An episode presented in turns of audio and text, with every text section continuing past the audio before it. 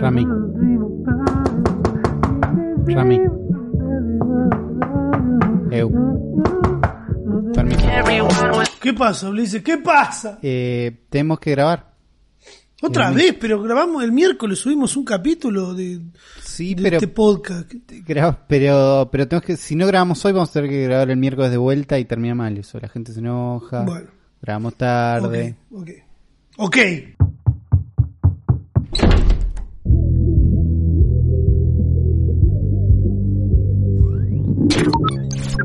Bienvenidos al capítulo 94. Estoy diciendo las cosas como corresponde, Ulises. es la historia de la vida siempre no sabemos si es 94 o 95 yo creo que es 94 Muy cerca del capítulo 100, o sea, cada vez más cerca. así es es el capítulo 94 vamos a hacer algo súper especial para el capítulo 100 probablemente no Probablemente no. Eh, les está hablando Ramita, soy yo, y me acompaña Ulises, con quien nos conocemos de toda la vida, de, desde que somos muy chicos. Y eso me parece que es lo que hace que este podcast guste tanto, porque a veces la gente dice como, "Eh, ¿por qué el podcast de este pelado de mierda le gusta a la gente? Porque la charla en el podcast es clave, ¿entendés? Si estás acompañado de alguien más, tiene que ser de alguien que, que, que sume, ¿entendés? Que- Que, se claro. entiendan, que, que no digamos nada y ya sabemos lo que va a decir el otro, ¿entendés? claro que fluya Boca. Ah. Eh, no, pero sí, es que fluya y es que las cosas que nos interesan... Bober. boba. No, pero... digo, hablamos de internet, hablamos de cosas que nos interesan, tenemos puntos de vista parecidos, puntos más que chocan y con eso vamos encontrando algo. ¿Qué Eh, Lo importante pasando? es que creo que los dos coincidimos con que no hay que darle tanto poder a los robots, es más o menos lo que va este podcast que se la llama el futuro. Vamos bajando, sí. Claro, tratamos de tener cuidado con, con lo que va a suceder porque eh, desde el principio que se nos viene planteando los avances tecnológicos como algo que vienen a solucionarnos la vida, a que podamos estar eh, más al pedo, ¿no? En algún momento se habló de eso, como de que podamos contar con más tiempo para descansar o para hacer cosas que nos gusten. Claro, siempre está esa idea de que el trabajo feo se lo vamos a dar a los robots y que vamos entrando a poquito en este en estos avances tecnológicos que nos van facilitando un montón de cosas. Lo que hacemos en general es darnos cuenta que si bien estamos recontra en el futuro y estamos recontra adentro, tenemos que prestar atención de qué estamos de dónde estamos adentro, es de, de Sí, dónde adentro. nos estamos metiendo. Claro. Eh, ¿Adentro de quién? ¿Con quién estamos hablando? Por eso, quién es el dueño. ¿Dónde? Eh, es, es todo un tema. Eh, Viste que igual la gente tiene incorporado eso, ¿no? ¿Qué cosa? De decir, eh, bueno, en Twitter puedo subir determinadas cosas, en Instagram subo otras, en Facebook no subo nada porque ya fue. Claro. Sí entro al marketplace. Me llevé una sorpresa que igualmente no me respondieron. Voy a abrir ahora la aplicación de Facebook porque el otro día me apareció una publicidad del marketplace que estaban vendiendo una, una barra y unas pesas muy baratas y directamente apreté un preguntar si todavía sigue disponible. Es y un nunca me respondieron. Es un botón que dice preguntar si sigue disponible. Y no, no me han respondido nada, Uli. Ahora me llega una cera depilatoria, se publicó hace poco gratis en Compro Vendo Monte Grande. Es que es ah, muy- yo es- también. También vos estás muy ahí adentro, pero es muy para lo usado todo ese mundo.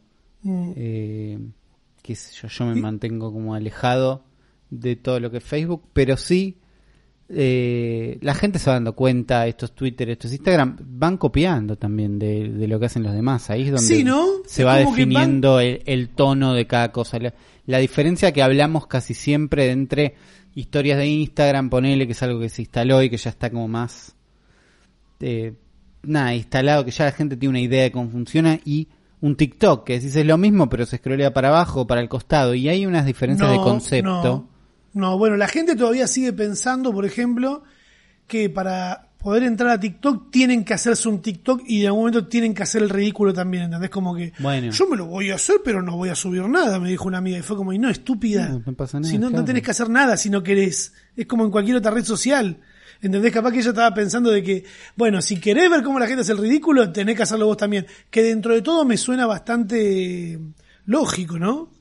Tiene un- es más común, por ejemplo, eh, YouTube es donde está más instalado que vos vas a entrar a YouTube, vas a tener un usuario en YouTube, si querés, porque es costumbre, porque ya tenés Gmail, ya tenés el usuario, no pasa nada, pero muchísima gente entra a YouTube y ni se cuestionen si va a ser contenido o no. Es como ya está clarísimo eso. En- Ah, no, claro, claro que no. Pero en el otro espectro tenés Twitter o Instagram donde digo, sí, no, yo no escribo casi nada o yo... Pero en Instagram la gente siento que no, no contempla la idea de yo entro solo a mirar y está como hasta mal, no sé, mal visto, pero porque nadie te ve en realidad si no subís nada. Pero, Claro, ¿entendés lo pero que digo? estás ahí viendo. Está como implícita la idea de que vas a subir contenido y que es como un todos hacemos esto. Por eso de, de entrada vos Sí. pensás que en TikTok y voy a tener que hacer un... Y la verdad es que no, podés mirar y no pasa nada. Y siento que es parte de la esencia de TikTok esa. Y es parte de... Por eso es que los TikTok están buenos, porque todos tienen como una función. Siento que no hay tantos que están llenando un espacio, como si las historias, cuando el mundo historia es más, hay buenas, hay buenos chistes, hay buenas cosas, y también hay un llenar el espacio, que es, estoy acá, uy, este tema, uy, estas cosas. Sí, bueno, eso lo venimos planteando hace un montón de tiempo de, de cómo es llenar espacio. Esta semana justo a mí me tocó llenar bastante espacio. Claro. O sea, me tocó hacer una acción publicitaria que se repartió en tres días, que era decir, bueno, Fox cambió el nombre a Star Channel, que lo están haciendo, lo hicieron todos los influencers, ¿entendés? Fue una campaña que aparentemente metieron mucha guita y llamaron a actuar a un montón en un Zoom y después hicieron como una campaña eh, todos en historia, más o menos diciendo lo mismo, como que nos guionaron a todos más o menos igual, que en realidad nos dieron ciertos puntos a seguir y uno iba armando en base a eso. Claro. Después tenés la gente que agarra y lee textual y los que acomodan el contenido. El tema no son en sí las tres historias que tuve que hacer porque fueron historias re sencillas, es como decir, che, Uli, ¿sabes qué comí hoy? ¿Qué? Fideos con manteca, fa, ¿en serio? Claro. Qué bueno. Yo lo hago con el mismo tono, porque también eso es lo que se busca cuando se hace publicidad a través de influencers. Eh, que, que prácticamente no se note, igual se nota porque hay un branding. Y, Y sí, está no- bien un poco que se note también. Pero No, y además de que pedido- se pegue al resto del contenido. nos han pedido poner el hashtag de AD, de Claro. advertising, Está muy bien. eh, como para que queden claro. Y ahí empecé a encontrar un par de problemas porque Instagram se me colgaba cuando me pedía, a ver, yo subo la historia, e Instagram me dice, eh, tenés que etiquetar a tu socio comercial si estás haciendo una publicidad. Claro. Dale, etiquetar, y se cuelga, entonces lo manda No. y no me deja bajar y tengo que cerrar la aplicación. Pequeños problemas que igual no pasó nada, se pudo hacer todo eh, como, como esperábamos hacerlo y al final terminó apareciendo, pero en el momento, ¿entendés? Claro. Tenés que te encontrarte con esas cosas y te frenás, decís, uy, ¿qué está pasando acá? Lo Sí. hice. Fueron tres historias, lunes, mi- miércoles y viernes. Eh, la gente como que ya no me pasa lo que me pasaba al principio de que te Eh. vendiste y está claro, ya como que por suerte de dos años a acá cambió muchísimo la mentalidad de la gente en relación a eso. Yo elijo publicitar ciertas cosas y ciertas cosas no. Me llegan mails a veces de promocionar eh, cosas de Bitcoin y de monedas, ¿cómo es? Criptomonedas. Criptomonedas Claro. y no lo hago. Claro. Le digo, mirá, no, prefiero no, no hacer esto porque no, no me representa y creo que también es como medio una timba que, que no quiero decirle a la gente que vaya a dejar su plata Sí, ahí. no entiendo, no estoy en esta, no, no es para mí, no es para mi público. No les voy a revolear lo que sea. Pero tomaron bien la publicidad. Bien. O sea, por, otro, por un lado, en Instagram estuvo bien mi semana porque el problema no eran esas tres historias, sino todo lo que Claro. pasaba alrededor. Porque Ma- si yo no subo ninguna historia, Claro. yo no subo ninguna historia y subo únicamente esa, se va, la va a ver la mitad de la gente que me ve, Uli, ¿entendés? Claro. que- A mí me están viendo 100.000 personas las historias eh, como base cuando estoy activo. Pero si no subo nada, me lo ven 57.000, ¿entendés? Claro. Y yo a una marca le vendí ciertas reproducciones, cierta cantidad de vistas en un conjunto. Entonces, tenés que estar manteniéndolo activo. Por eso es que esta semana hubieron muchas historias en Instagram para ver porque estaban todos activos. A todos les pagaron esa campaña y estaban todos, dale, dale, Estaban todos diciendo, está bien. Igual vos tenés una costumbre de mantener tus historias bastante activas en general, ¿o no? ¿O estás medio Sí. aflojando? No, no, como que también tuve un proceso este, estas semanas, estas últimas tres semanas de entender que las historias van apareciendo solas. Sí podés tener algunos temas a tratar, a charlar y a mostrar, pero van a, a mí por, lo- por lo menos a mí me van apareciendo en el momento, ¿entendés? Claro. Capaz que me despierto El contenido y escucho que pasa, haces aparece. pasa el botellero, ¿entendés? Y salgo a saludar al botellero y eso ya para mí son dos historias más. Claro. Y encima a la gente le gusta esa historia. Sí, ¿entendés? sí, es, que es, no. es tu, tu contenido lo sabes hacer en base a esos momentos que vas encontrando. Hay otras Claro, cuentas que por ahí lo tienen que planear un poco, qué sé yo. en lo cotidiano, porque yo soy una persona humilde, ¿viste? Bueno, ese es un mundo más de historia. Eh, no es tan de, qué sé yo. Siento que ese mismo contenido para hacerlo más TikTok tiene que ser un, tiene que tener un poco más el remate metido dentro de la misma historia. Si no tiene remate, tiene que tener un baile, ¿entendés? Tiene como- que tener más contenido, eso digo. No, El TikTok es un poco más pensado, sí, eso seguro. Eso. Pero también me crucé de estar todo bien en, en Instagram e irme a Twitter, que nunca está todo bien en Twitter, ¿viste? nunca está todo bien en Twitter. Es Ponés algo y sabés que te van a, te, te Sí, van a bardear. es para eso. Yo, yo un poco también lo hice a propósito, porque le di retweet a una noticia que hablaban de por qué era tendencia eh, la Ah, palabra panamericana, que era Sí. tendencia porque había volcado un camión, ¿entendés? Sí. ¿Y qué pasa cuando un camión vuelca? La gente va corriendo y saca todo lo que se cayó del camión y saca Claro. todo lo que hay adentro del camión si es posible. Y yo dije, mi sueño, Claro. que es verdad, no, no estoy ni exagerando ni mintiendo. Yo he soñado muchas veces con que me encuentro cosas en el piso, ¿entendés? Y sin gente cerca o, o- o que no hay problema que me lo lleve, ¿entendés? Sí, sí, una un situación sueño- regaladísima. No, Claro, me acuerdo no de un sueño que Mi tenía- sueño es robar. No, un- mi sueño es, me encontré todo esto tirado. Claro, me, mi- un sueño repetido que tenía era que me encontraba una Nintendo 64 que estaban regalando claro. y después me encontraba cartuchos de Nintendo 64 tirados por, por un shopping o por no me acuerdo bien dónde era, pero era como, ¿por qué nos están todos llevando todo esto? Y a mí no me daban las manos, ¿entendés?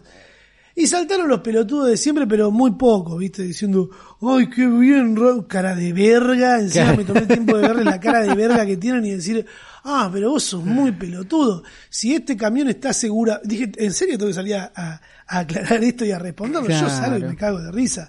Porque también para eso lo busqué a propósito. Ay, ¿te parece que está bien robar? Decir que está bien robar, ¿te parece que está bien? Sí, porque no está robando. Es un camión que está asegurado y todo eso que ya tocó el piso, no lo van a poder llevar a un lugar, ¿entendés? Porque además va a estar ahí un montón de tiempo, hay cadena de frío, hay productos que se golpearon, y mismo la, la- la empresa de transporte dicen, esto no, no, no lo podemos rescatar, que se lo lleve la gente que llegó hasta acá. Claro. Sí, Y así sí, se es, fue un montón de gente con un montón de cosas. es un momento que está más o menos contemplado. Y además, qué ganas de ponerse en el tecnicismo, decir, no, esto en realidad es un Pero porque son unos caras de pija, Por Uli, porque están acá, vos me estás cargando que si estás en la esquina de tu casa, vuelca un camión, es muy probable que ni te preocupes de, de la persona, primero capaz de decir, ¿no? Uy, che, Bueno, está bien sí, la persona que está ahí. Primero toda la parte que es accidente, pero después lo que es... Pro sobre todo cuando es algo chico, ¿entendés? Es como un montón de cosas llevables, ¿no es? El tema es quién te da la noticia, Uli, ¿entendés?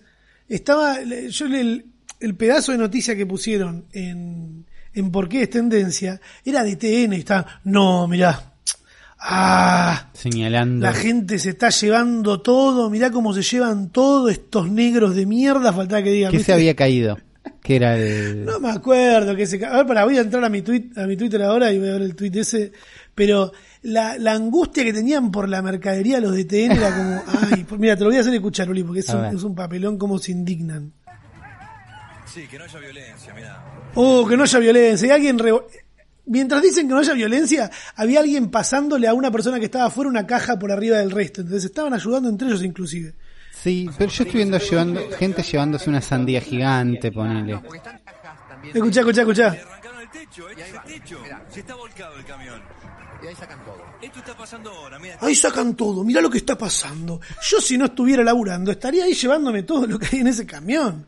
¿De qué me hablas? Claro. Eh, sí, pero además están llevando, es tipo, es comida, es unos co... Digo, Yo lo que destaco de esto es que hay un bostero. Sí, sí. Siempre. No importa que esté pasando en Argentina, sea donde sea, va a haber uno con la camiseta de boca. Sí, señor. Sí, está muy bien. Sí, señor. ¿Vos qué, qué onda este, esta semana? ¿Qué si te vacunaste? Yo esta semana todavía no me vacuné, pero llegué cumplí... Porque no soy de la cámpora. Bueno. No, no me vacuné ni, ni llevé ninguna bolsa de consorcio con el nombre de nadie a ningún lado. Pero, Ah, mirá qué informado que está Ulises. pero llegué a... Terminé un camino que venía haciendo hace un par de semanas que es... Quiero un teclado mecánico. Tengo Ah, estaba ganas llorando de... el fin de pasado también. Más, hace un montón que estoy Investigando. viendo. Ulises, ¿Cuántos videos te viste hasta que te lo compraste? A ver. No, no sé, pero... si tengo que- ¿20? Sí, estoy pensando un 40 puedo haber visto, ¿entendés? Como si busco en, en YouTube teclado mecánico, todos los que están en rojo abajo que ya los vi, son unos cuantos. Y, y escribo fuerte de golpe. Pero, no, terminé el camino, me compré un teclado medio caro, más bien lindo. eh, me compré un Durgod K320 Corona, que es obvio que es un teclado viejo, porque no podés hacer un teclado chino y ponerle Corona de nombre. Y- en, no, claramente. en este año, no en el año pasado, entonces entiendo que el modelo es un poco más viejo. Eh, y pensaba mientras digo, bueno, tengo que hablar de este teclado, pues estoy contento, es re lindo, no sé qué, bueno, tiene las teclas brown que hacen ruido, pero no tanto, no sé qué, bueno, las luces. Pensaba, ¿recomendás este teclado a todo el mundo? No sé, porque es el primer teclado que me compro de los de los bárbaros de los No, y caros. además, pará, pará, pará, pará. Decía el precio. Me salió 37 mil pesos. Es un montón de Ah, plata. Ahí va, así se le va las ganas a todo el mundo. No, y además, ¿Lo recomendás o no lo recomendás? 37 mil pesos. además, digo, es un montón de plata y el mundo de los teclados es cualquier teclado barato cumple, perfecto, nadie necesita un teclado así, ¿entendés? Mm. Es más de, uy, estoy hinchando las bolas, me gusta un poco, no sé qué.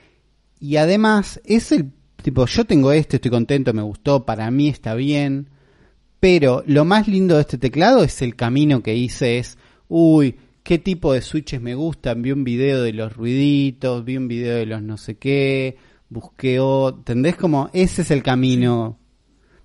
Que mi dato de yo me compré este teclado, no sé qué, me gusta, sea una, una pata más en ese camino de no. Uli dijo que este está buenísimo, vale.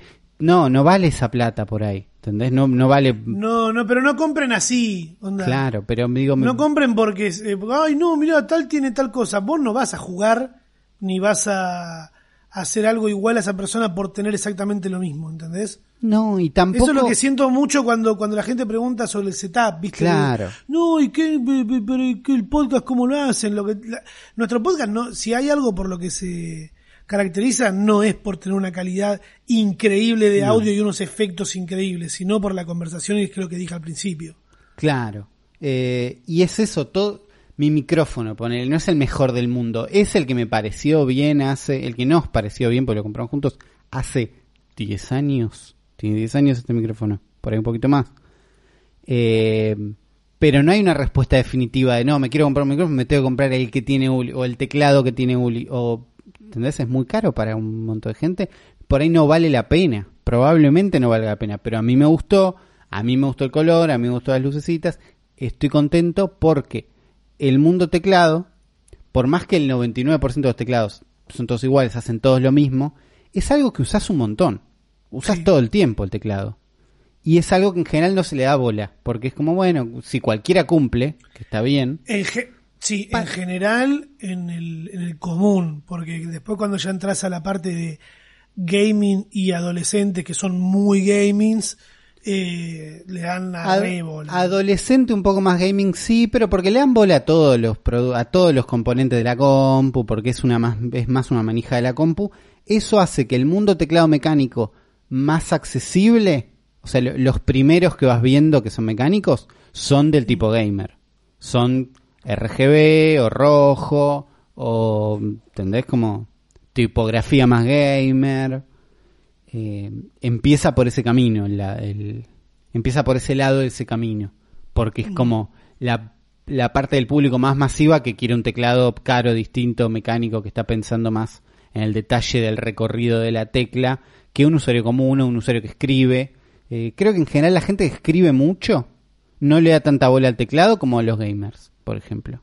¿Entendés? Y, y hay gente que escribe mucho, que podría... Sí, sí, sí, sí. En tu casa inclusive era tu novia que tenía el teclado separado. Sí, mi novia escribe, ¿A la mu- mitad? es- escribe mucho, Laura escribiendo. Tiene un teclado ergonómico separado a la mitad, que es un poco Lo más- sigue teniendo Sí, sí, lo sigue teniendo. y le funciona. Y le funciona y es feliz, está más cómoda, es un tema de ergonomía Una distinta, Gosti, podríamos decir. Sí, también. Pero Ese teclado, la verdad, que no lo quiere nadie. Yo tuve hace muchísimo un teclado. En general son feos, pero entiendo que si trabajas ¿Le estás diciendo feo al teclado de tu novia? Dije, en general son feos. El, el teclado que tiene ahora Alguien hoy es duerme en el sillón. Microsoft Sculpt es el teclado que tiene, si lo, si lo Sí, quieren googlear. teclado es. Es un teclado dividido a la mitad. eh, Ya lo nombramos acá, ya, ya, ya hablábamos de esto, no, tampoco vamos a caer ahí. Pero, en conclusión, ¿sos feliz, Ulises, con tu soy, teclado? soy más feliz con mi teclado. La verdad que Sam, sí. ¿te, sentís más lindo? Porque Me es si- un teclado muy lindo. Por eso, como es más lindo, me siento más lindo, siento que escribo mejor, tengo ganas de escribir más cosas. Al mismo tiempo hace ruido también, entonces escribo despacio. Ahora tal vez en el podcast escuchen un poco. A ver, pegale un poquito. Ah, bueno. No es recontra ruidoso, ¿eh? Pero las teclas cuando es llegan... a- inalámbrico es. No es inalámbrico. Ah, pensé que era inalámbrico. No, no, porque lo inalámbrico me da una paja. Sí, las pilas. Es sumar un problema, es sumar una pila. Si va a ser Bluetooth, es no, no ponele el joystick. Si yo uso joystick Bluetooth y auriculares Bluetooth al mismo tiempo, se hace una interferencia loca. Es sumar un problema. Si no necesitas que sea inalámbrico algo, como un joystick en la tele o Sí. un teclado en alguna situación, no te conviene. Estás sumando un problema al pedo. El Bluetooth es bastante fantástico, pero es una basura al mismo tiempo. Eh, Bueno, voy a tirar mi control y mi todo lo, que tengo acá en Bluetooth porque Ulises dijo que lo tire. tíralo a la Que no basura sirve. directa. No sirve. No seas así. En otras noticias de esta semana, acercando, ustedes nos están escuchando el primero de marzo. Arrancó el mes 3, eh, entrando en lo que puede llegar a ser tomado en la última temporada de la pandemia, porque tampoco es que es el capítulo final, pero es, No es como el la última, final. ni en pedo. La última temporada en la que vamos a empezar allá a- que, que vacunan a la gente, que esto que el otro, porque también hay gente que se vacunó y se contagió igual, o sea, estamos entrando en, en- en una última temporada. De- vamos a lo importante. Vamos a lo importante. ¿Qué va a pasar con OnlyFans con la última eh, actualización de Twitter? Porque ya esto lo veníamos charlando fuera de aire. Yo me tomé el laburo de bajar, o sea, crearme una cuenta en OnlyFans y seguir un par de personas para ver cómo era.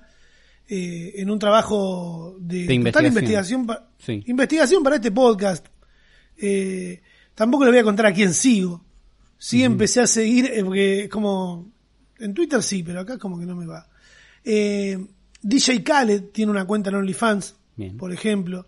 Se había sumado Eric Andre, es el que Sí. estaba con en, en gran serie que recomendamos. eh, ¿Cómo se Men- llamaba esa serie? Man Seeking Woman. Woman.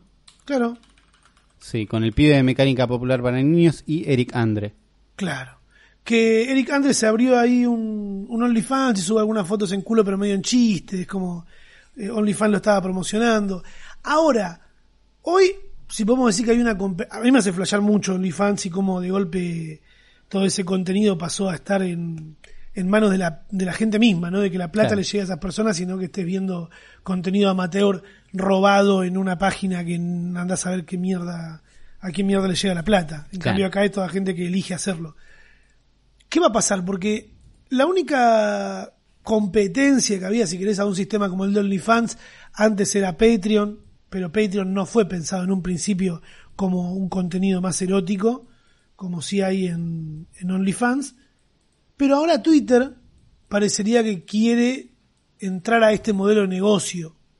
Claro, no, no directa, no le está apuntando directamente a OnlyFans, pero sí más a un, a un general de eh, algo que también hace Twitch, que es dejar a mano que la gente le dé plata a, a los creadores. Es Sí. Saltarse esa parte, todo lo que hace YouTube de ustedes miren esta publicidad, nosotros le pagamos a los creadores. Otras plataformas, ustedes miren esta publicidad, los creadores van a seguir acá y no les vamos a pagar igual pero hay toda una tendencia de, qué sé yo, muchísimos canales de YouTube usando Patreon directamente para que la gente les dé la plata directo. Twitter está anunciando los super follows, Mm, que son una especie de, sí, es un, es un contenido extra que le pueden dar los creadores a sus seguidores eh, a cambio de una suscripción de plata. ok. Eh, Nada, En YouTube también está la opción, Uli, ¿eh? En YouTube a mí Te- yo te puedo puedes ser suscribir. miembro del canal y puedo, puedo o no darles contenido extra, pero ya sabemos que Twitter es una plataforma en la que se puede ver porno tranquilamente. En Twitter hay de todo, sí, eh, eso es verdad. Por eso podría ser que se haga un hueco ahí medio OnlyFans. Eh, Hoy, mirá, hoy si te querés crear una cuenta en OnlyFans, te dan la opción de loguearte con Twitter. decís que esa opción la pueden llegar a derribar en algún...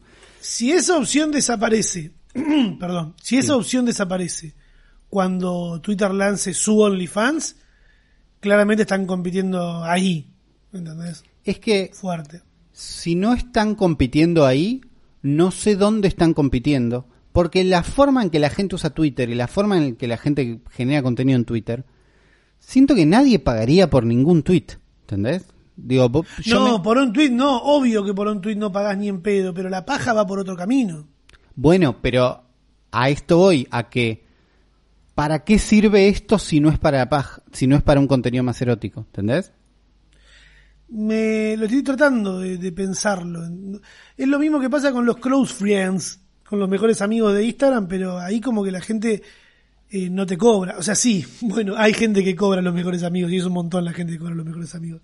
Pero Instagram no te no te deja ahí a la mano un que alguien deje una propina o que te pague una No, no, por es, algo, es ¿entendés? resolverlo por tu cuenta, pero también los mejores amigos es otra función que la gente usa, la gente te puede por un lado cobrar la entrada o no, y por otro lado se usa mucho para un contenido más erótico o eh, sí, más privado, tipo más te cobro y pasas por acá, pero que no es la función original de la, de la herramienta, digamos. Es para que puedas hacer una división de grupos y mostrar un contenido a solo un grupo más selecto. Después, Claro. la gente, el único uso que le encontró, o no el único, pero el más general, el uso más general que se le dio a esa herramienta es ese, es hacer una especie de OnlyFans. Yo subo mis videos fumando porro ahí. Bueno, es el otro, es el otro grupo grande de, de uso que se le da. Me imagino que hay un montón de gente que también lo usa para sus mejores amigos. Sí, también para contar cosas. Bueno, en mi caso justo tengo una lista más reducida que deben haber 50 personas o 100 personas en, mejores amigos, que son las personas más cercanas, a, la- a las cuales les puedo hablar y mostrar cosas que no puedo en público porque me sigue un montón de gente a mí también. Sí, o gente, gente que tiene laburos más, eh, qué sé yo, más grandes. Caretas, o trabajos caretas, por ejemplo. Claro. eh, Que sabes que, que para mí, si vamos a hacer algún tipo de ley o algún tipo de regulación de algo relacionado a Internet, una debería ser de que tus jefes no puedan seguirte en tus redes sociales. Porque es una invasión a tu espacio personal, que de alguna manera es público también. Pero sos mi jefe, ¿entendés? Hay un, hasta hay un montón de historias y casos de, de pibas que los acosan los jefes, ¿entendés? Que Sí. la- después de una reunión de laburo las agregan y le empiezan a mandar mensajes al toque. No, y gente que sabe, sobre todo es algo que me parece que pasa mucho en empresas gigantes y en la parte de te estoy, eh, te estoy contratando. Es, che, a ver quién es este, eh, y ese es el momento en el que van a llegar hasta ahí, que es parte de tu información, es parte de lo que vos das como público y cuando te están contratando todavía no hay ninguna relación, pero igual es feo, ¿entendés? Como, eh, Eso creo que siendo- explica. Sí, creo que eso explica también por qué tanta gente con la cuenta con candado, ¿viste? Claro. Que Eh, es como, ¿qué me seguís? Psicopa. Expliquemos esto. A ver. Si vos entras a un trabajo y ya las primeras semanas te está agregando gente de, de- de- de tu oficina o la oficina de al lado y te, la- te empiezan a escribir por mucho por redes y poco personalmente, desde la vara que usamos acá en el futuro podcast, es medio psicópata eso. sí. ¿O no, Ulises? Sí, el único hueco que le encuentro es que si empezás a trabajar ahora en el mundo pandemia en un lugar, no tenés muchos, no tenés, puede que tu empresa no tenga los lugares de charla más informal y los tengas que encontrar en algún otro lado. No tengo por qué tener una charla informal con nadie. No, pero digo, si estás empezando a trabajar en un lugar, vos conoces a tus compañeros de trabajo en un momento. Sí. Y En además, mundo pandemia no. Estás Sí, en tu por casa. otro lado, a ver, el mundo pandemia es muy cómodo para mantenernos separados, ¿entendés? Para que no nos unamos. Lo que estábamos hablando recién era un caso de acoso, cuando la gente dice, cuando te empiezan a escribir y te empiezan a molestar. Por otro lado, tenés que estar en contacto con, con la gente que trabajás para que no te pisen la cabeza tan fácil. ¿Entendés? Porque, a ver, justo hay un caso que, que iba a hablar ahora, que es el de Amazon, Sí. que ya sabemos que Amazon es la, la empresa a la que Mercado Libre copió, eh, que se encarga de, de- de lo que se encarga Mercado Libre acá, pero en Estados Unidos y en todo el mundo en general, que es distribuir productos que la gente quiere consumir. El tema es que, como la gran mayoría de las empresas eh, de Internet y de, las- de los grandes, ¿cómo se llaman las empresas de Asiuli? Que le dicen los grandes, los unicornios. Unicornio, unicornio es una categoría especial de empresa que hizo 10 millones, un billón, no sé cuánta plata en no sé cuánto tiempo. ¿Entendés? Es como, Ah, como si te diría Bueno. los que hicieron 10 millones en un año, una cosa así. Las grandes empresas Sí, tecnológicas claro. a las cuales se apunta cuando se habla de las leyes antimonopólicas para que no se les vaya de las manos. Bueno, ¿qué pasa en cuarentena? Estas empresas tan grandes eh, crecieron todavía más y pueden hacerle que se les cante el orto con los empleados. Lo que Sí. pasó estos días es que los empleados de Amazon están buscando hacer algún tipo de unión sindical, tener un sindicato, en pocas Claro. palabras. Justo en el estado de... ¿Alabama es un estado o es una ciudad? Creo que es un estado, pero vamos a hacer un pequeño. Sí, sí, googleado. porque es Gringo, Alabama, de donde era Forrest Gump. Ahí va. El, el año pasado, cerca de la casa de Forrest Gump, Ahí ahí, está, cerca del camino se ese, abrieron un almacén nuevo, que es donde están todas las, de donde salen todas las, las Claro. mierdas de Amazon, eh, porque aumentaron mucho la demanda en cuarentena y al toque los empleados empezaron a notar eh, condiciones de trabajo extremas, ¿no? Claro. de que le sacan el celular, de que no los dejan ir al baño, de que tienen tiempo contado para ir al baño, para almorzar, que no pueden llegar tarde porque les descuentan guita del sueldo.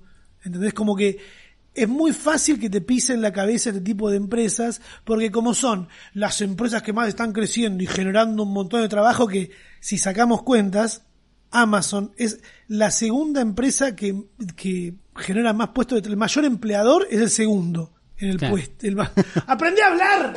¡Aprendí a hablar! En el mundo Amazon es, la segunda empresa eh, de mayor... eh, ay, no puedo, no lo escribí bien, boludo, lo escribí muy mal. Eh, eh, que puse, son el segundo mayor empleador de Estados Unidos. Ahí Bueno, está. ahí se Que entiende. No es el mejor redacción, pero se entiende. tienen 400.000 trabajadores solo en almacenes y en puntos de entrega.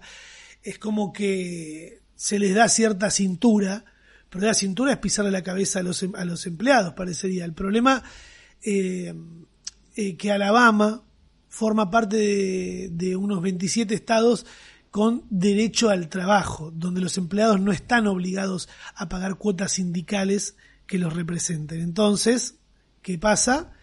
Por ejemplo, Mercedes-Benz es, tiene una planta en Alabama y es la única en el mundo que no tiene sindicato, la única en el mundo, ¿entendés? Es como que Alabama se presta para ir ahí a tratar a la gente como mierda, si les vas a dar un empleo. Un estado con huequito legal. Un huequito legal, claro, no, son 27 estados en Estados Unidos. También tiene que ver con un sistema económico que nada tiene que ver con el sistema de acá, que viste cuando entras a un trabajo, yo me acuerdo de ver mi recibo de sueldo y ver que también una parte iba para el sindicato. Claro. Pero también entiendo, que esto es por lo que después nos dicen zurdos de mierda, de que, de que el sindicato es necesario que esté porque es los que luchan contra los empleadores, porque el empleador nunca va a querer que vos estés bien. Lo único que te va a dar es una caja de Navidad a fin de año para que vos digas, me dieron la caja navideña, sí, pero después te están con un palo en el culo corriéndote para que no llegues tarde, porque te sacan plata, tratándote mal. Eh, no sé, también cuentan que en enero los trabajadores de Google dieron un paso al frente armando un, un- un sindicato después de estar un año en gestiones secretas, ¿entendés? Sin decir nada. Porque Claro. allá ven que uno levanta un poquito la cabeza y dice, che, estaría bueno que nos pongan papel higiénico. ¡No! ¿Entendés? ¡Boom! Cagaste. La diferencia entre el reclamo de Amazon con el de Google es que los de Amazon son unos negros. Son unos negros de, del conurbano. Es más o menos eso. Es que los de Google son unos chetos Claro. que tienen otro sueldo más alto y que los de Amazon le di una comparación que era como que decía, son como mozos, ¿entendés? Claro. Reclamando derechos. Sí, sí, est- están en, en una situación más complicada. Los de Google se estaban, si no me equivoco, se están juntando más con el objetivo de, che, queremos estar de acuerdo con las políticas de inteligencia artificial de la empresa y como, que, como tengan más que ver con unas cuestiones éticas de queremos que Google haga las cosas bien y no queremos participar de proyectos súper nefastos y oscuros que usen los datos de la gente. Tenía más que ver con eso que con negociar un sueldo y déjame ir al baño y no me cuentes los minutos que voy al baño, que Es es, que, es Google- el a ver, camino por el que va Amazon. ¿De qué se encargó Google? Como empresa, que todos pensemos a nivel mundial de trabajar en Google. Ah, que la, que la parte de trabajas en Google, que es que la parte del que los empleados estén bien. O que por lo menos Play, la tienen sensación de... Claro. La pasan bien, ¿entendés? Sí. Si vos sos una empresa tan grande, y acá viene la respuesta, ¿no? De no me dice rico firmando cheques, ¿entendés? es como, sos un, un empleador tan grande, boludo, tenés a tu gente bien. La respuesta es no se puede, porque si no, no ganamos la plata que queremos ganar. Claro. Para mí que no te cuesta un choto en comparación a lo que facturás. Y, no, pero siempre da- podés hacer la cuenta de decir, sí, pero si hago esto gano más. ¿Entendés? Como siempre Claro. Podés decir, y gano, gano bien, pero si hago esto gano más. Y, sí, si plata. seguís la. Biblia de la Biblia de cómo hacer negocios en Estados Unidos es ganar más, no es que estén todos contentos. Por eso. Eh, Bueno. Y, es- y después tenés el mundo de la gente que flashea dueño de empresa. Y dice, no, pero si no los trabajadores, no tenés empleados. Sí, bueno, los que dicen eso son unos pobres diablos porque lo único que pusieron a hacer es ponerse un traje para una foto de Twitter y después eh, nunca van a llegar a ser jefes de nada. Pero bueno, cada uno eh, fantasea con lo que quiere, ¿no? Y sí. Como esos, yo había leído un tweet que decía esos podcasts que hablan como si tuvieran un público de millones de personas y lo escuchan tres. Sí. Nosotros. Bueno, pero igual, si haces un podcast tenés que hablar como si le estuvieras hablando a gente, como hacete cargo de No sé, a mí no me gusta cuando... A ver, nosotros cuánto tiempo hicimos, Uli. Justo esta semana, viste que Big Fabriz compartió una foto Sí. que estamos, que de cuando estuvo en el late night que hacíamos nosotros, late night, en el web show que hacíamos nosotros. Sí. Bueno, eh, nosotros streameábamos en, en la época que nadie streameaba y tampoco hablábamos como si estuviéramos hablando para miles de personas. Entendíamos que nos No, estaban no. viendo 30 personas. Lo, lo hacíamos bastante under y ente- entendíamos dónde estábamos, pero sí, eh, qué sé yo, no me parece que esté mal hacerlo en serio aunque te estén viendo 10. ¿Entendés? Mira, yo te voy a explicar por qué no me gusta a mí eso. Eh, lo comparo con en Twitch cuando te hostean. Sí. No, amigo, me cambiaste la vida. No, incre- no, no, no lo puedo, no lo puedo creer. No, ¿Entendés? Es como no, dale, boludo. Dejemos de, porque encima te reaccionan todos igual, ¿entendés? Como No, es, la- es- hasta- hasta- es- esa reacción es la peor reacción del planeta, pero en mundo Twitch estás streameando para 5 o 10, dale un buen show a esos 5 o 10. ¿Entendés? No tenés que Sí, esperar no sé. a tener 500. No, no tenés que, para- obvio que no tenés que esperar a tener un millón de personas mirándote para hacer las cosas bien. Pero hablando como si te escucharan un montón, pero te escuchan 10, ¿entendés? Acá Claro. me puse medio nazi, igual, me puse medio Feynman, perdón.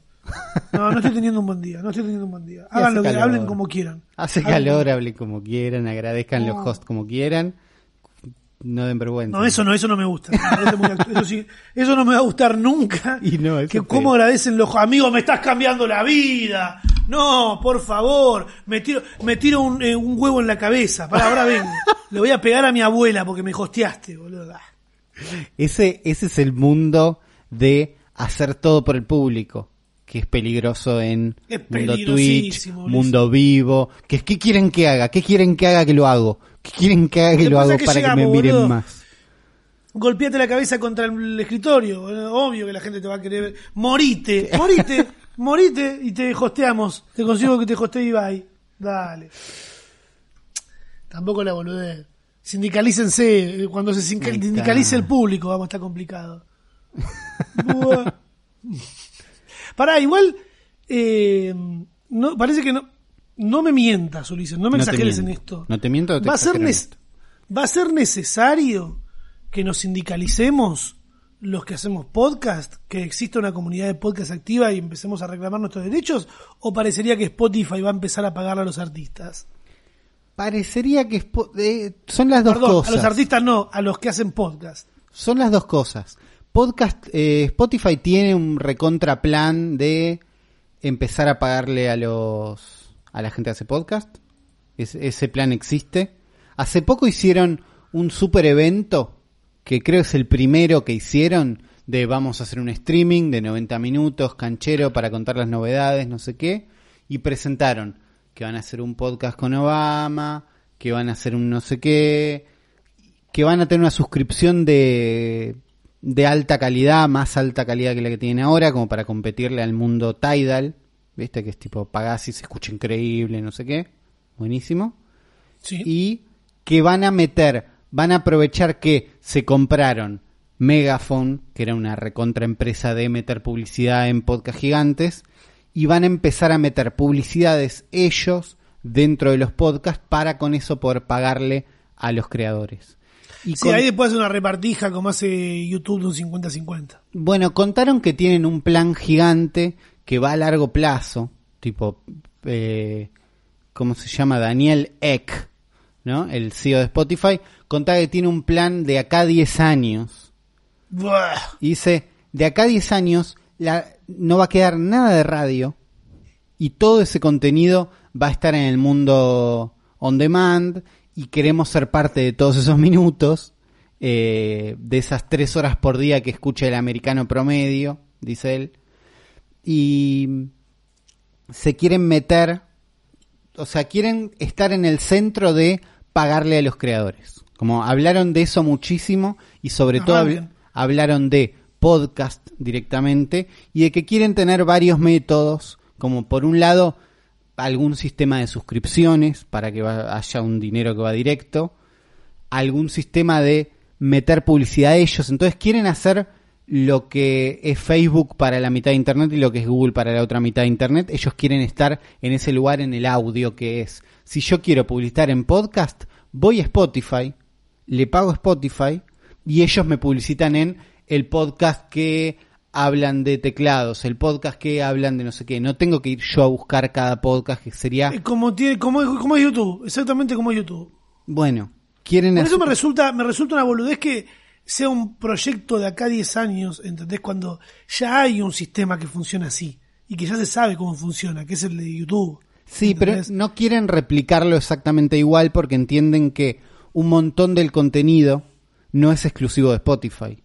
Eh, por más que mucha gente haya llegado al mundo de los podcasts por Spotify, es un mundo que ya existe, que ya está instalado y que no es tan fácil de desarmar.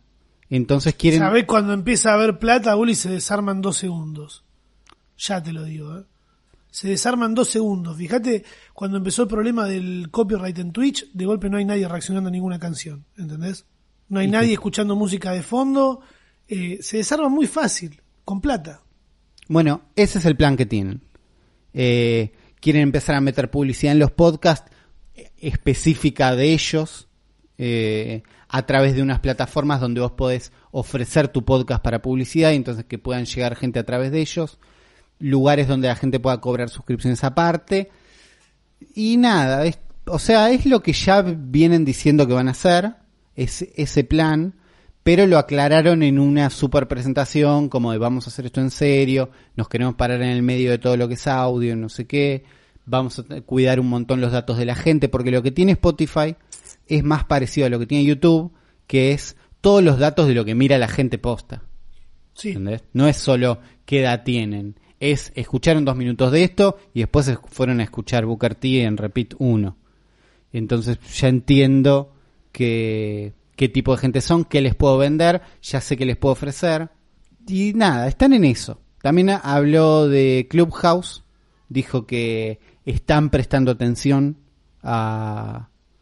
No sé cuán, qué tanto riesgo les puede hacer Clubhouse, pero ellos dicen que le están prestando atención porque el tiempo que alguien pasa escuchando gente hablar en Clubhouse lo podría haber estado gastando en escuchar música o podcast en Spotify.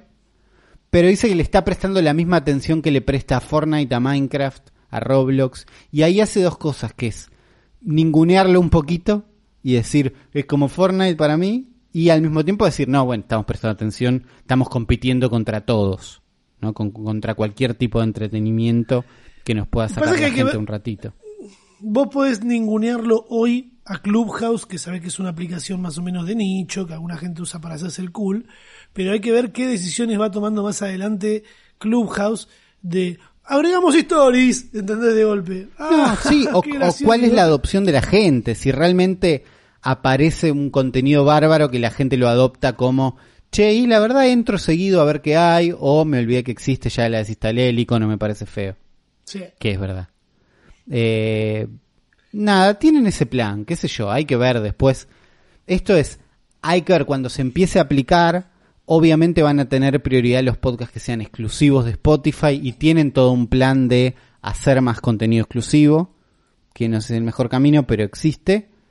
Y después es cómo se aplica esto en otros países. Después tenés Spotify Argentina, que son o- otra gente. Después tenés ese mundo, ¿entendés? Que... Sí, que lo que vi en Spotify Argentina es como, ya creo que ya lo dije, no me gusta que traen a gente que no hace podcast a hacer podcast en lugar de fijarse quién está haciendo podcast y apoyar a esos creadores, ¿entendés? No, Es por como, eso. ah. Pero porque ya lo hablamos, toda la estrategia de Spotify en el principio de su carrera de nos metemos en los podcasts es abrir la puerta y que se asome cualquiera, que sea una boludez subir un podcast y que Y mientras los boludos que estamos haciendo contenido que traemos a la gente, seguimos eh, pajeándonos el culo. no, bueno, sí, pero nos podemos ir de Spotify. Pero sí, qué pasa? tranquilamente, pero eh, Bueno, pero la gente nos escucha en Spotify, la gran mayoría. sí, sí, es más ¿Entendés? cómodo, obvio. Por eso, entonces apuestan con eso, es abrimos el juego, la gente que ya la gente ya escucha música en Spotify y ya paga por Spotify. Entonces no hay que acostumbrarlas a ese camino. Cada vez más gente está escuchando podcast, metámoslos acá, metámonos ahí que no hay nadie grande haciéndolo. Y se están parando ahí, mucha gente nos escucha en Spotify, sepan que nos pueden escuchar en un montón de lugares. Eh, nada, vamos a ver qué pasa, vamos a ver qué sigue, pero se nota que es parte del plan a gran escala de Spotify eh, estar pagándole a la gente, o por lo menos eso es lo que dicen. Sí, pagarle como corresponde. Cuando alguien hace algo se le paga. No nos hacemos los boludos. Esperemos que llegue a Argentina rápido y que se empiece a aplicar acá también. Ustedes pueden comunicarse con nosotros a través del hashtag El Futuro Podcast en Twitter. No tenemos ninguna red social en, nin- en ningún lado. Mi Instagram es arroba ramitagram, el de Ulises es Ulises FTW en casi todas las Todos redes lados, sí. pero no tenemos una red particular para este podcast. Sí tenemos el hashtag El Futuro Podcast en Twitter. Y nos han dicho esta semana, escucha, Pichula Master dice, hashtag El Futuro Podcast, ¿qué onda con la evolución de las cosas que nos crecen que no sirven? A ver, ¿qué onda con la evolución y las cosas que nos crecen que no sirven? Me sacaron las muelas del juicio y el apéndice en la misma semana. Ah, bueno, está bien. Claro, es una persona que está enojada con el cuerpo humano. Pues Es re inútil. ¿Cómo ven el futuro de la evolución ustedes, los zurditos? Eh, no sé, mi. eh, ¿cómo, ¿Cómo lo ves vos, Ulises? Y es me que mató con lo de zurditos al final, boludo. Me, me sacó de juego. te saca de juego porque además no queda claro si habla de que los zurditos son algo que crece y no sirve, o si en realidad lo está diciendo de onda para saludar y nada más. Ah, ¿Entendés? Como lo- la segunda vez que lo leíste lo leí como, eh, está bien, está saludando diciendo zurditos. El tema de la evolución es más complicado a esta altura de la humanidad. Es algo que pasa después de muchísimos años, entonces es muy difícil verlo de cerca, donde no es que las cosas que por no usarse van desapareciendo, sino que es que hay una mutación y de casualidad esa mutación te da una ventaja que hace que los que no tienen esa mutación se mueren.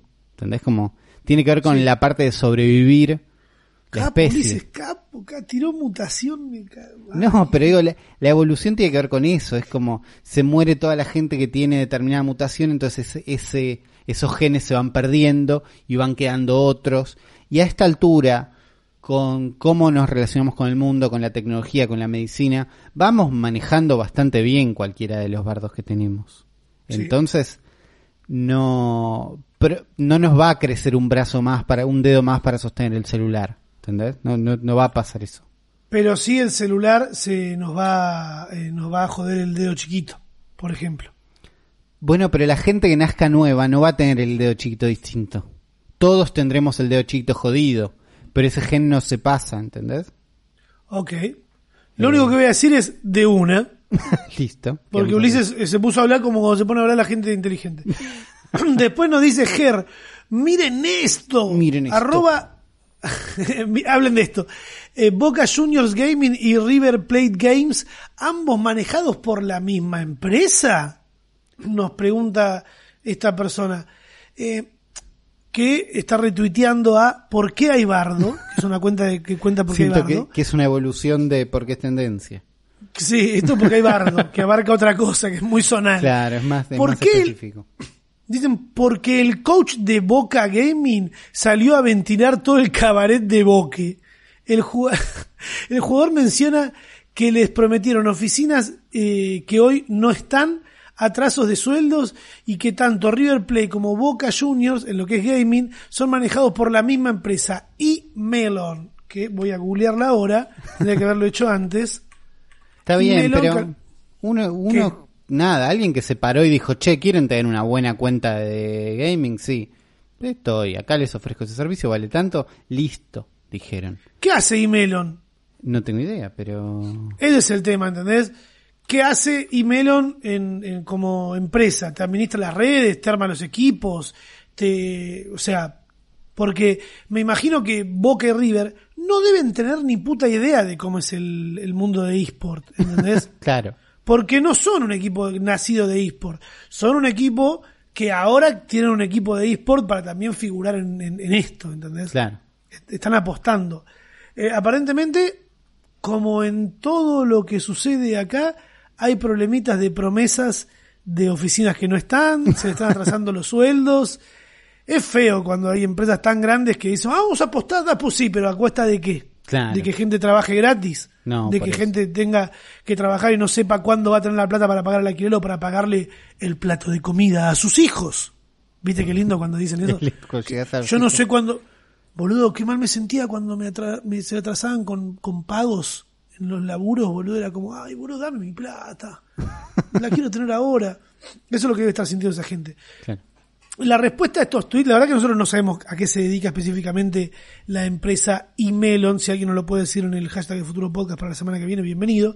Pero destacamos que están todos diciendo, eh, Bober, no pueden estar manejados por la misma empresa. ¿Cómo van a estar manejados por la misma empresa? Y la gente dice, eh, pero no ves que hasta comparten sponsor, porque creo que Adidas estaba sponsoreando a las dos camisetas. Y está Pero- bien, no pasa nada, no sé. hay que ver qué hace Imelon. Eso es lo que necesito saber y no tuve tiempo de, de hablar con alguien que sepa de esto. Ahí y está. el último mensaje que nos mandaron, eh, hashtag el futuro podcast. ¿Puede ser que el futuro podcast sea el TBR de internet? Arroba Ulises FTW. No.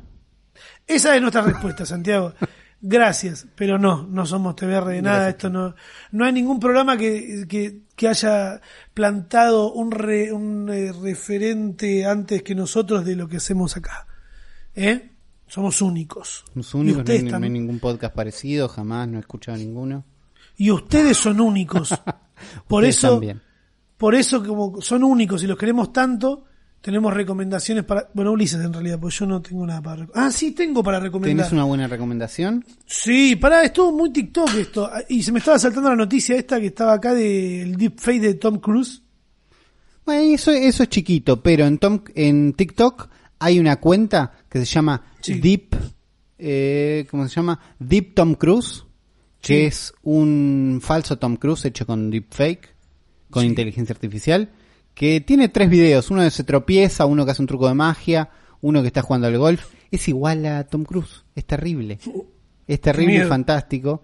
Eh, en teoría va en contra de las reglas de TikTok, que es hacerte pasar por otra persona, pero no pasó nada todavía. Tiene ahí sus 328 mil seguidores. Y sigue solo una cuenta y le está yendo bien. Esa sería una cuenta que puedes estar siguiendo en TikTok en este momento. Yo sabes que voy a recomendar. ¿Qué vas a acá lo encontré. Se llama Construyendo guion bajo sonrisas. Que lo encontré por.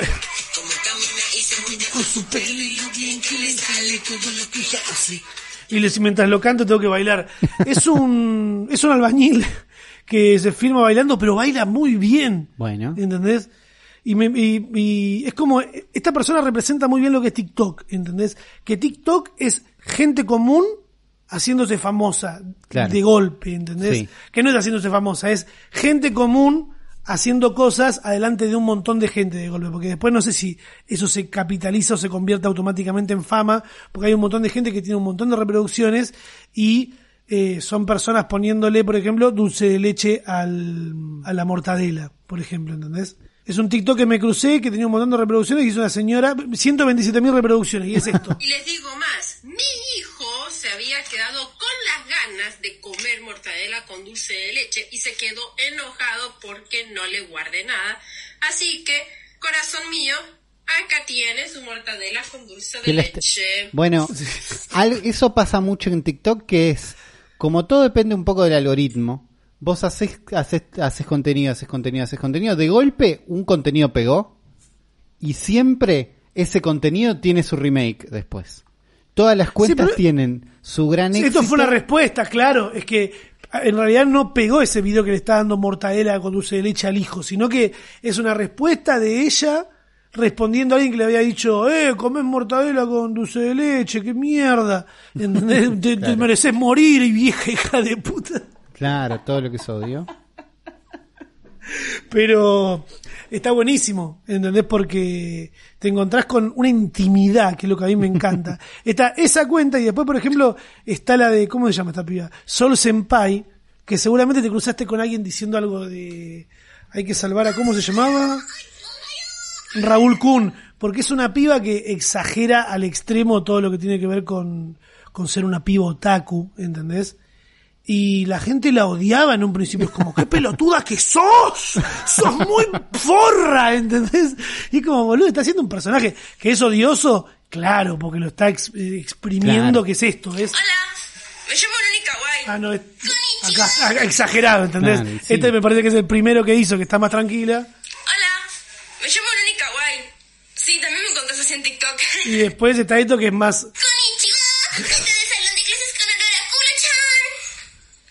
Y la, ge- Hola, Raúl Kun. y la gente sacadísima, puteando, ¿entendés?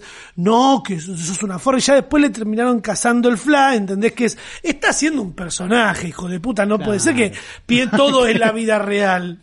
Todo el internet no te habla a vos. No, que es la no, base de todo. La base de ¿No todo. te gusta? Pasás o hasta le pones no me interesa.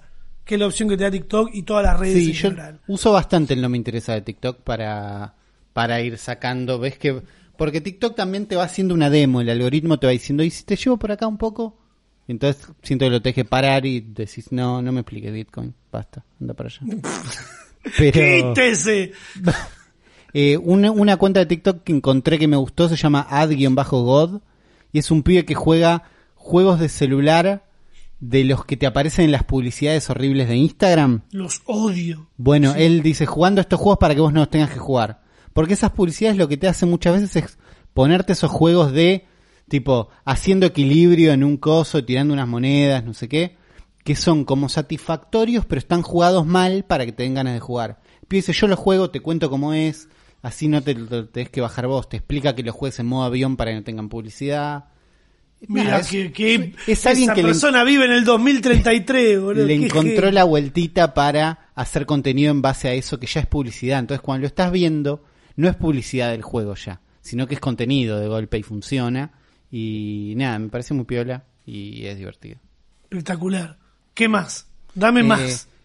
No, y después del mundo YouTube, si estás en ese camino de, che, me parece que me quiero que quiero un teclado mecánico, me parece Mm. que quiero por lo menos hinchar las bolas y ver unos videos, el canal Switch and Click eh, es una piba que hace reviews de teclados y de distinto mundo alrededor de los teclados, que está muy bien. Es uno de esos canales que decís, che, todos los videos que encuentro son de este canal y todos están bien laburados y todos le pone ondas y inventa, todos los viernes voy a hacer esto. A Ulises le gusta a alguien. A. Ulises le gusta a, A mí alguien. me parece, que alguien hizo un contenido piola y lo estamos recomendando. Ok. Eh, ¿Esa es tu recomendación final, Ulises? esa es mi recomendación final. Acá se termina este podcast. Les agradecemos mucho habernos acompañado. Eh, nos Hasta la semana que viene. vemos la semana que viene. thank you.